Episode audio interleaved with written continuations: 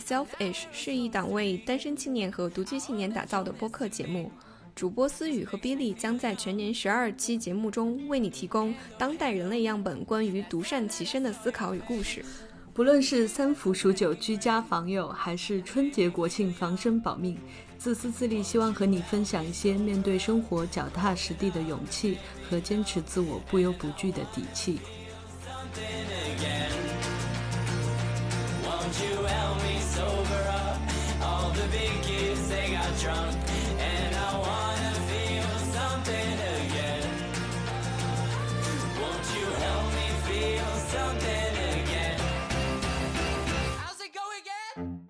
呃，听众朋友们，大家好，欢迎收听第一期的自私自利播客。嗯、我是主播思雨。我是 Billy，大家好。那其实今天我们想要聊的一个话题，就是在过年前给大家做一个心理准备，因为过年回家以后，我们二三十岁的年轻人就面面临的头等大事，就是亲朋好友淹没式的呃指导人生，各种指导人生，说哎你怎么哎你这工作是不是不太行啊？哎你这个怎么还没有对象？有了对象，你这个对象对你好不好啊？你们什么时候结婚？哦，结了婚什么时候生孩子啊？生了孩子什么时候生二胎啊？生了二胎那个幼儿园报名报上了没啊？幼儿园上了，小学排队排好了吗？但是你会觉得很奇怪，就是为什么这些人可以理所当然的去继续想要试图同化你，并且给他们给你安利就是他们所过的生活，尽管是你并不喜欢和向往他们的生活，但好像他们就是已经抢先你一步说出来了，就好像变得反而你所想要追求的那种可能性啊，或者人生是幼稚的，是微不足道的，然后你你嗯最终还是要回归到我们这种平凡的这种人类生活。我不是说平凡有什么不好，我觉得你如果能一生平安，其实已经是一件很宝贵的事情了。但我同时也觉得，我不觉得平凡是什么值得骄傲的事情，因为它是一个，呃，你不需要努力，只需要谨小慎微的保持好你的现状就可以实现的一个事情。所以我觉得，我觉得你想说的是，就是你想跟他们就是井水不犯河水，就是你过你的，我也不去评价你，我也不劝你过我的生活，但是你就不要来干涉我怎么过我的生活，对吧？对，但是我我我想说的其实是这样一种压力吧，就是在你，嗯，我我觉得可能是每一个年轻人在这个阶段特别容易感受到的一种事情，就是因为其实我们小的时候都还挺期盼过年的嘛，但是你是一个小孩子的时候，就觉得过年好热闹啊，然后可以见到。呃，平常见不到的哥哥姐姐啊，跟他们一起玩呀、什么的，然后还有钱呐，对吧？还可以出去买好吃的。但是我觉得可能到了某一个阶段，在你有了所谓的独立意识之后，嗯，你变你觉得你现在是一个独立的个体了，那个时候我觉得过年对于你来讲是越来越难的一个事情。所以其实今天，我觉得我想讨论的点是为什么他过年这件事情现在会让我们二三十岁的年轻人觉得尤其的棘手。其实我我今天跟一个朋友聊天嘛，我说他问我你们第一期播客想录什么？我说我想我说想给大家回家过年之前就做一些心理准备，然后他说话题这个话题太有意义了，我就是因为没有做好心理准备，所以今年不打算回家过年了。嗯，对，但是但是你有没有想过，就是大家不想回家过年的最根本的，你觉得是怕面对这种来自别人的规训、盘问，还是说，呃，就就是自己也没有想好自己再怎么过日子？有的人，我觉得其实两种都有吧。就可能对于你自己没有想好的人，你这个时候别人来各种各种掺和和指导，会加重你的这种烦躁和焦虑。但对于即使我已经想好了，可能我已经有底气了，那可能其他人对我的影响会小一点，但毕竟还是一种，就是你要以一个人去面对于一种庞大的社会教化，其实还是一种我觉得比较累的过程。它可能即使不能对你造成很大的伤害，但它是一种就是 paper cut，还是让你觉得不太爽。但是春节春节恰恰就是一个这种呃这种来自友善的亲友的建议四面八方的包围你的时候，无处可逃。对，而且我觉得很难讲这个东西是嗯真的友善的吧，因为嗯。我觉得其实这整个事情，除了他们建议本身的就是合理程度以外，还有一个就是，我觉得这个事情特别让人反感的一件事情，就是他们觉得只要我的出发点是好的，我就说什么都可以，我可以完全不顾你的感受，我也可以不顾我自己的措辞出发，就是就我自己的措辞，还有我是不是足够了解你这个人，我也不考虑我是不是有这个资格给予你这个建议。所以，所以那其实这个逻辑。你往极限了推，那是不是我父母出于爱，我就可以把孩子打死呢？那是不是就是这个逻辑其实不成立的嘛？不能说因为你有一个好的出发点，你就可以随便对别人品头论足。对，对，所以所以这个是，我觉得很多爱品头论足的人，其实是转移自己生活的一个焦虑吧，就是自己的生活看着够糟心了，然后就去呃指点一下别人啊，然后就是对别人品头论足，好像自己就获得一种优越感。然后也也可以暂时从自己的生活中缓解出来，就是因为别人的生活嘛，隔岸观火。我觉得，我觉得真的是有这样，而且我不知道你有没有发现，就是我觉得我在二十五岁之后发现的一一条就是人生真理，就是你不觉得混得越好的人，越不会轻易的去。要去建议别人什么事情，就是给出别人这种人生建议。就是混得越好的人，你想去要他的建议，你还不一定要得到呢，对吧？你可能人家还收费呢，开个收费课程什么的。就是那种满大街就是主动套上来的建议，就是都是不值钱的那种小广告，对吧？不仅不值钱，我觉得可能还会挺损耗人的吧。对，所以，而且我我之前我记得。有一个姐姐跟我说过，她就说，大家都是成年人了，就是即使你有的时候想帮助别人，但是你在别人没有开口的时候，你不要去强行帮助别人。就这个，一个是你对他这个人的主动性你不够尊重，还有一个就是你其实强行帮助别人的时候，你很可能会适得其反，就是因为你。你除了像医生，比如说我现在快死了，医生就是 literally 用在手术台上用他的医术帮助我，这种是一种直接的帮助嘛？其他的帮助其实都是间接帮助，还是需要那个人自己的主观能动性去造成改变。所以我在二十五岁之后，最常给别人的人生建议就是不要随便给别人人生建议。对，这你知道吗？你刚说你刚说那个，你刚刚说医生的那个。就是我前段时间去上了一个急救培训课程嘛，就算是你给别人急救，就是在他没有失去意识之前，你都必须要拍拍他，呃，你在触碰他的身体之前，你都必须要问他说：“我可以帮助你吗？”然后他要口头上说：“呃，可以。”你才能去帮他。就在急救的情况下，只要他没有失去意识，你必须要问，否则你就直接上来你就开始你就开始给人家人工呼吸啊，心肺复苏啊，那是呃，反正在澳洲是犯法的。那但是如果已经我已经没有意识了的话，是可以的，对吗？对，没有意识的话，我只能先以你的生命为这个这个最重要的事情嘛。但是这很有意思的情况下，你的意志是最重要的。如果你说我不要你帮助，那那那我确实是不能，就是上来就急救救，我是急救员，我有证书，你看，然后就开始给人家 心肺复苏。哎，我觉得这是一个很好的例子，哎，就是 你想在这种情况下，就是死生意大义的情况下，我们还是要去尊重别人的意志。那更何况其他的那种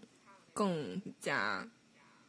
微不足道，或者说更对不那么紧急的，或者说只是跟我自己有关系的事情。对，对，要不要喝点水？我觉得这背后有一个最根本的东西，就是说你到底承不承认每个个体都是不一样的，都是独一无二的。如果你觉得每个人都是独一无二的话，那就应该允许多元的这种生活模式的存在。如果你觉得每个人都该是去符合一个标准的，你没有去想说每个人是不是应该是独特的的话，你肯定也不会去尊重别人。哎，我昨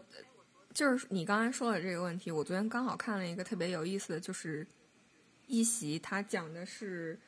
呃，他他是从一个很小的入手点去来探讨为什么当今就是国际上有这么多的暴力啊、恐怖主义啊、极端分子，然后他的这个起始点就是最早的社会形态。然后他是以当时的那个一九五零年的时候苗族所不是苗族彝族所聚集的那种山区为例子，然后当时他是就是做田野调查嘛，然后他们走走访彝族的那种小的村村寨，然后他们是盖在很高的山上，可能一个村子就是十几户人，十几户到最多一百户人吧，他们是一个很小的这样一个社群。然后，这些社群里面有一个共同的传说，就是那个毒药猫的传说。就是毒药猫，就是每个村子都会有这么一两个女人，然后这个女人是非常邪恶的，就是他们会离开自己的身体，然后在夜晚的时候去祸害别人。然后每个月呢，这一些毒药猫还有一个聚会，就是在晚上的时候。开个什么？就是每个村子的这个毒药猫都出去，大家一起就是篝火，然后吃人肉什么的。然后与此同时，他把这个传说和当时西方的这个女巫的这个传说作为了一个对比嘛。他说的，嗯，然后当时就是说，为什么在地理上面相去甚远的两个地方，然后也完全没有就是精神或者物上交流的。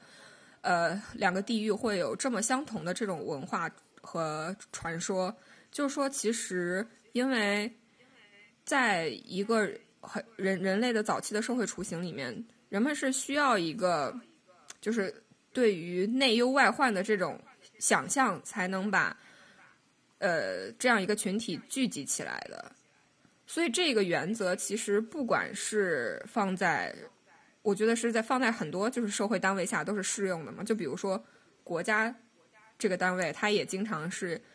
比如说以抵御外敌而凝聚来而凝聚起来的，或者说比如说某一个地区的人，可能他们就是通过篮球赛，就是说我们这个地方的。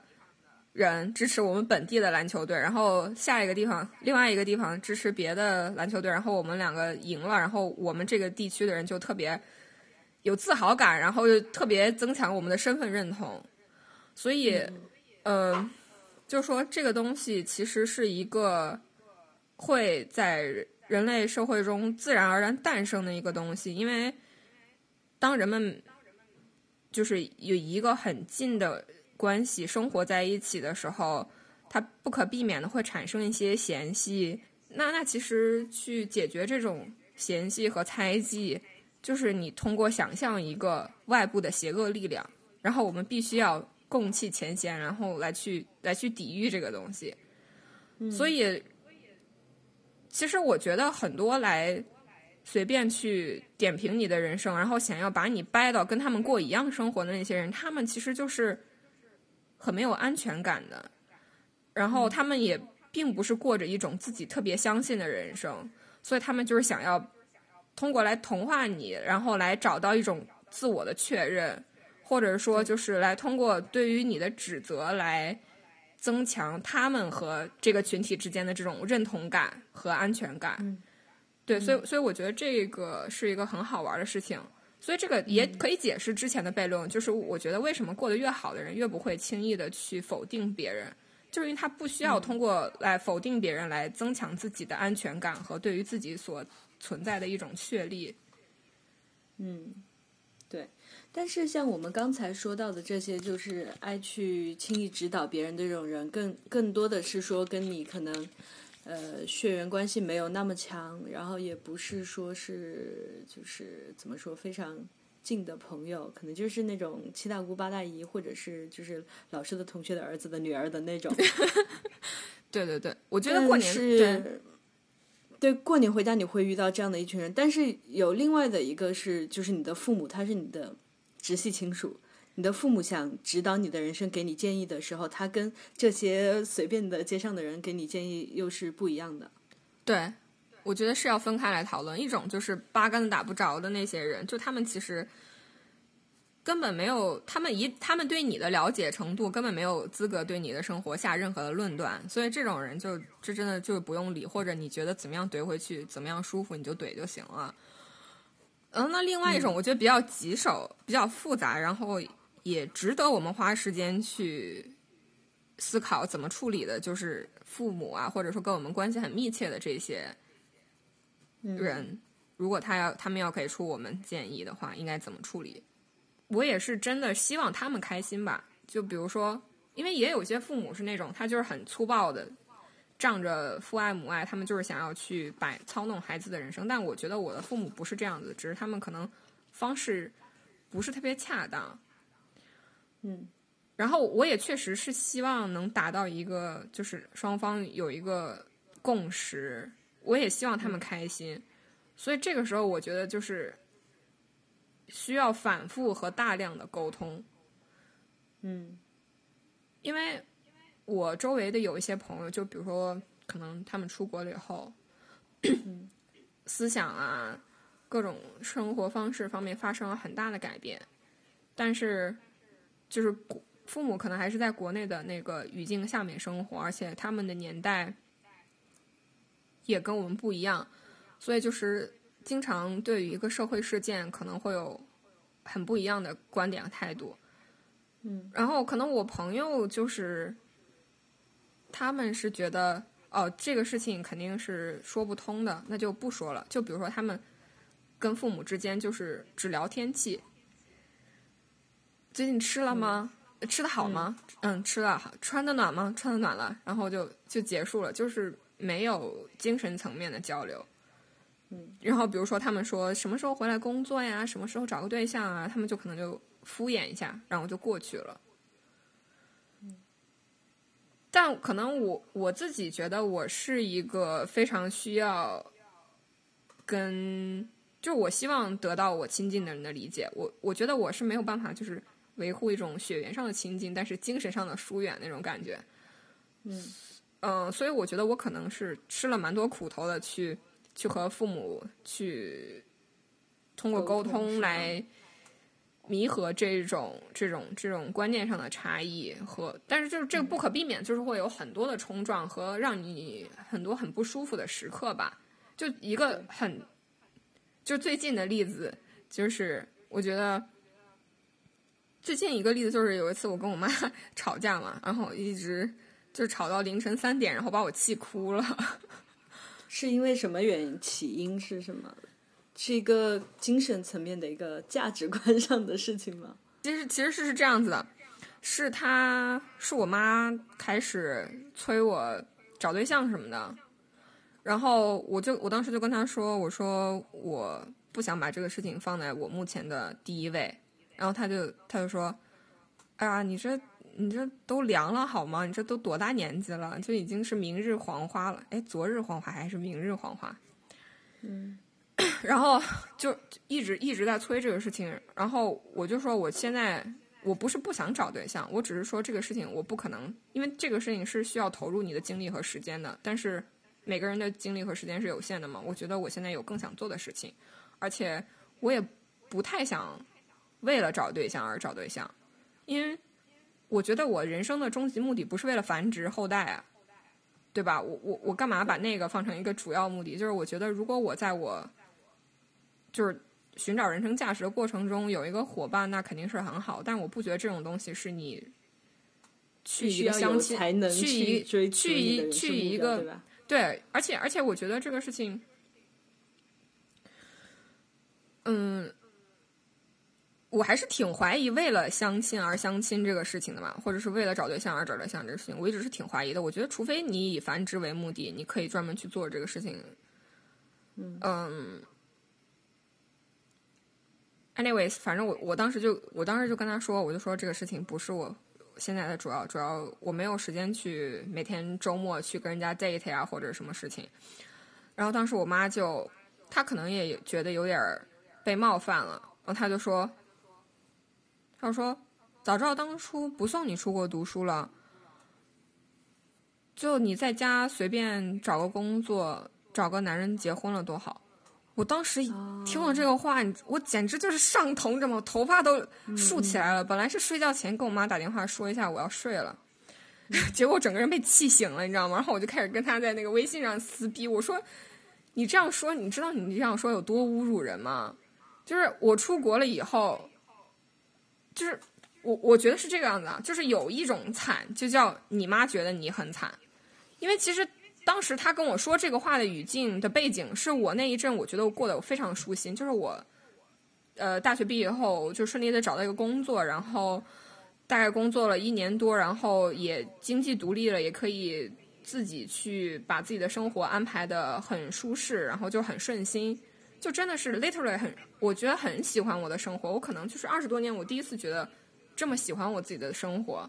就在那样一个语境下发生了这样的对话，我当时真的就是那种生气，你能想象吗？就是我感觉他就是全盘在否定我的价值观那种感觉，和我所有的努力，就是我是不知道怎么样的生活轻松吗？就是我来了美国以后，我当时第一年在佛州，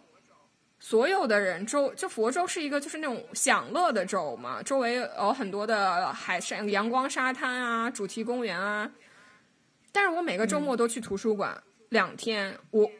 这是我自己选择放弃的很多的东西，然后是因为我觉得我想换回我觉得我想要的生活嘛。就是你是觉得我不知道出去玩很爽，或者是出去跟小男生就卿卿我我约会很爽是吗？嗯嗯嗯，我觉得有点降维打击他这个话。后来我妈可能她也意识到自己错了。我妈之前是一个从来不道歉的人嘛，但她那次就。跟我道歉了，她就说，她就说她不是那个意思，她只是，她就可能她的角度，她觉得只是一开玩笑呢。然后，呃，就是说还是那父母劝劝我结婚，我肯定知道他为什么嘛，就是他觉得我一个人在外漂泊呀，就是很孤单啊什么的。因为他当时自己也是在他那个年代算是从村子里考出来，然后一个人在大城市，就他自己是经过那种可能。就是孤立无援的一个状态，然后他可能希望有个人能和我互相照应，所以他可能就是因为心急而口不择言，你知道吗？嗯嗯嗯，我我觉得他妈妈还挺好的，她不是至少她不是为了说繁殖啊什么 这种 来催你，毕竟我们家又没有王位要传。我跟我妈也有过一次类似的冲突，是她来这边参加我毕业典礼的时候，就是因为现在澳洲很难，就是。在这边找工作什么的嘛，然后当时我带她出去玩的时候，她在路上突然就想当然的说：“哎呀，其实你就算不回国吧，你去新加坡也挺好的。”然后当时整个人就怒了。我想，我妈也没去过新加坡，我也没去过新加坡，她怎么就突然来一个你应该去新加坡？想了半天，就因为那边也也说英语，也说中文，他可能觉得至少自己过去的时候不会那么就是感觉什么字都不认识啊那种。但是我当时就觉得他好像把我的努力全盘否定了。就我在这边忙半天，我都不知道我能不能在这儿。对，他还说你应该去新加坡。但我真的觉得他还蛮可爱的，但是他可能就想到什么就说一下那种，这也不是经过深思熟虑的。我也我也差不多快哭了。人家还很为你考虑，还想说啊，这也是说英语的国家啊什么的。人家还没有逼你回国，对吧？至少还给你选了一个。相对来讲，折中的方案，我我觉得他是对于呃跟你妈类似的情况，是在于我们现在在做的事情或者说生活的难度可能不是非常有概念，然后嗯，然后他就是从自己知道的角度来说，我给你一个更好的方案，也许这样的话你会更好，嗯，但我就觉得很当时就很生气。但后来过后才才冷静下来，觉得哦，他有他的考虑，嗯。但是我妈最近也觉得我很惨。其实最近我也是，嗯，就是从一九九九年到二零一九年二十年，我都在读书，不算幼儿园。然后最近终于开始就正儿八经的工作了，我妈还是觉得我很惨。因为我现在在制作公司，每周去两到三天是 part time 的这种，然后我妈就觉得太惨了，都不是一个正经工作。没有保障啊。但我你妈觉得李佳琦惨吗？就也没有正经工作啊，就只能就是在某一个月有活的时候赚他个一千万，但毕竟不是一个体制内的工作。这个就是家长经常说的不稳定嘛，就是你可能好的时候特别好，然后低的时候没有收入的时候就就没有。但一个正常的稳定的工作，你干一辈子也赚不了一千万吧？对。那我与其在七十岁的时候我有了一百万，我为什么在二十岁的时候有一千万呢？我还可以搞投资，想干嘛干嘛，我人生有更多的可能性。但就是我工作这个事情特别好笑的是，我奶奶她就是她也很担心。我奶奶说的话是：“哎呀，要是她能分配回国内来就好了。”联合国可以分配回国内吗？然后我妈跟我爸也要花花费很多精力去给奶奶解释说为什么我的工作是不用分配的。然后我我这这次回去也给他解释了半天，其实我也可以回来的。但是我感觉我好像这样一解释之后，又把自己带进了一个坑里。奶奶说：“哎，既然你可以回来的，为什么不回来？” 对，我觉得这就是到 下一个话题了嘛。我们刚才我们刚才其实只是在讲为什么他们老是企图。去指导我们的人生。那下一个话题就是，我们为什么不想要他们非要塞给我那个东西？就其实我觉得，这个东西并不是对于他们的一个否定，就是并不是说我们觉得他们所觉得他们，我就并不是说我们觉得他们的人生是是错误的吧，或者说他们的人生选择是。是我们所看不上的，我觉得完全不是这样的。恰恰相反，我觉得是，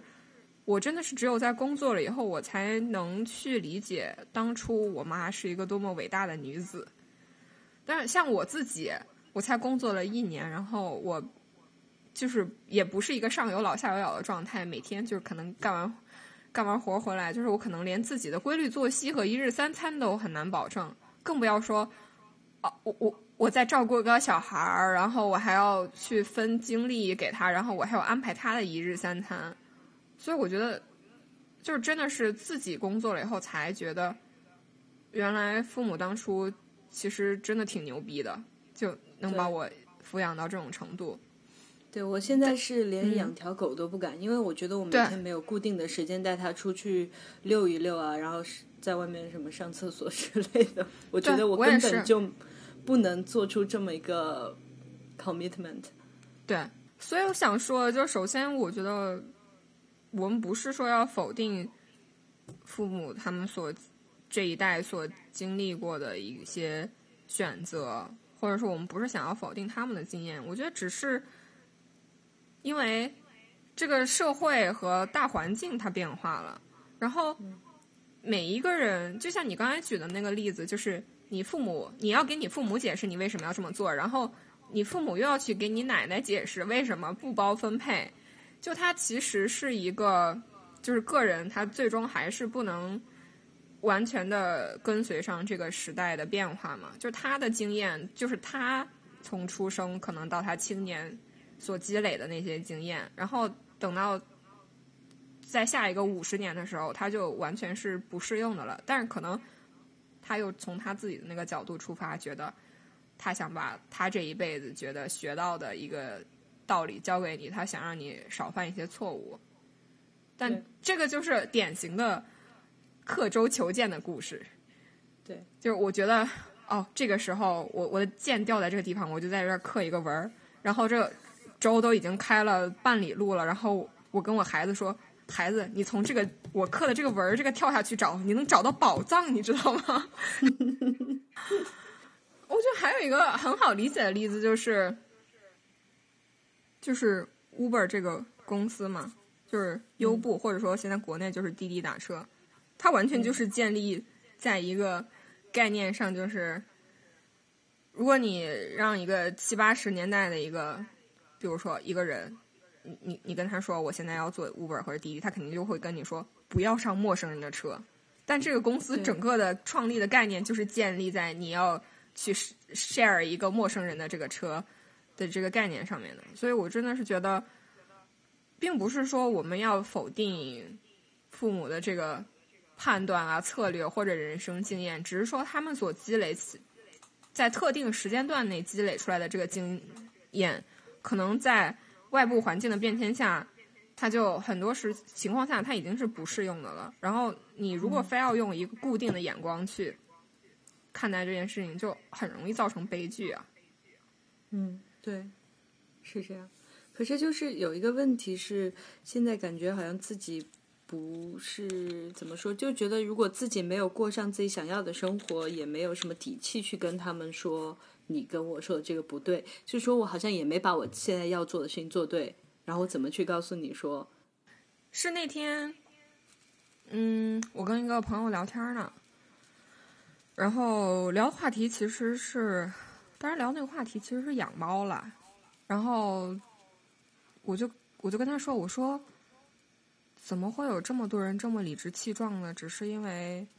自己就觉得一个猫很可爱，然后就去把猫买回来养一阵呢，又觉得自己比如说经常要出去旅游呀，或者是猫会给自己造成麻烦，然后就把猫丢掉了。然后主要是我觉得很很多这样的人，而且他们非常的。理直气壮，以至于让我对自己产生了怀疑。我就觉得，我当时就很真诚的问我朋友说：“你觉得是我有毛病吗？是我是奇葩吗？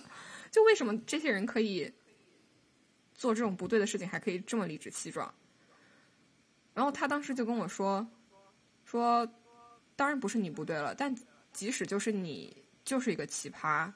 你也可以做一个理直气壮的奇葩。”但是，然后当时我就觉得。豁然开朗，我觉得可能像我们这种特别心地善良的人，就就越容易去自省，然后会有越多的自我怀疑吧，因为特别害怕自己有一个不恰当的举动对别的生物造成了伤害。日本日本之前有一本书，就是叫《被人讨厌的勇气》嘛。嗯，我觉得我觉得我们是。每个人都需要一点这个东西的，就是，尤其是像我们这种很强的自我怀疑，或者说很照顾别人情绪的这种人，就是即使错了的话，又怎么样呢？就我们就是太怕犯错了，所以可能做什么事情都非常的畏手畏脚，然后我们也很害怕起冲突，所以可能在在一个人，比如说。他插了队以后，我们也，就是虽然我们觉得插插队，对我们觉得插队不对，然后我们自己也不会做这样的事情，但是他这样做了，我们也不好意思说，或者说就闷着生气吧。对，然后我我之前也觉得，就是之前我们不是也讨论过嘛，就是说这个事情是我们彼此在二零二零年都比较想要改变的一个事情。嗯，就是我觉得要。要活得理直气壮一点，就觉得就要自己给自己打气嘛。就因为你其实心里知道他们是错的，或者说他们那种东西你是不屑的，你就是要勇敢的说出来，然后或者说，嗯，觉得即使我在别人眼里是一个奇葩，但这个好过我做一个心口不一的人。所以就是。奇葩好过拧巴，对，嗯，我觉得这个特别好。还就你刚刚说的那个自己给自己打气，我觉得也是我们两个想做这个播客的一个原因吧。就是我们的这个名字就是蛮想给大家一起打打气的。对，因为我们我们当时做这个播客，就是觉得好像在做很多的人生选择的时候。往往我们最符合我们心意的选择，是最少能在社会上找到支持，或者是说同类型案例。对对对，很少看到同类型的案例，所以其实我们在做这些选择的时候，心里多多少少都是要犯嘀咕的嘛。呃，我因为我觉得你虽然可以假装你自己很酷，你不 care 所有人的看法，但是我觉得。甚至是从一种生物性的角度来讲，我觉得人就是一个群居动物，他是需要别人给他一个反馈的。对，所所以我觉得这个播客的初衷之一就是说，我们想要给所有可能想要去为自己的人生选择负责的人，去给他们更多的勇气和鼓励。然后我们想要站出来，然后告诉大家，就是说你不是一个人。对，我们之后会找到更多更奇葩的故事来跟大家分享。对，我觉得，嗯，其实可以预告一下了，就是我觉得，呃，与，嗯，就我觉得我们这个播客的名字，我们这个播客名字就叫“自私自利”嘛，“思”是思想的“利”，“思”是思想力，“思”是思，就我们这个“思”是私语的“思”，“利”是比利的“利”，不是不是，嗯，“思”是思想的“思”，“利”是独立的“利”。然后就是自就是自己嘛，因为当时那天是我们两个看到一句话，叫“要在自己的身上寻求幸福是艰难的，要在别人的身上寻求幸福是是不可能不可能的”。对，就是其实生活中的很多痛苦来源于你把你自己呃应该负责起来的部分，你寄托在别人身上。然后我觉得其实是一种侥幸和好逸恶劳吧。就觉得我只要遇到一个呃白马王子，或者说我只要买了一件足够时尚的单品，我就可以成为一个幸福的人，或或者说我成为一个仙女。但不是，我觉得生活中的所有事情都是需要你自己去付出一种长久的不懈的努力，你才能真正获得一个好的东西。然后其实就总结一下今天我们所讲的内容，就是。所你所能在生活中遇到的强行要给你人生建议的人，无非有两种嘛。一种就是和你八竿子打不着的人，他们完全没有足够的知识和能力去对于你的处境下一个判断，所以这种人就就不用理就好了。还有一种就是跟你关系密切的亲朋好友，或者说跟你是利益相关的人，然后这种可能就需要你去有更多的耐心。和沟通的技巧，然后去双方达成一个共识。但是我觉得，希望大家谨记的一点是，就是无论是哪一种人，他们其实都只能给你的是人生建议，他们没有任何一个人有权利给你人生判决。就是这个人，你人生的判决权永远是你自己拿在手里的。然后，其实只要心里坚定这一点，我觉得你就可以变得越来越自由和坚定。嗯。好谢谢大家，谢谢大家，拜拜，拜拜。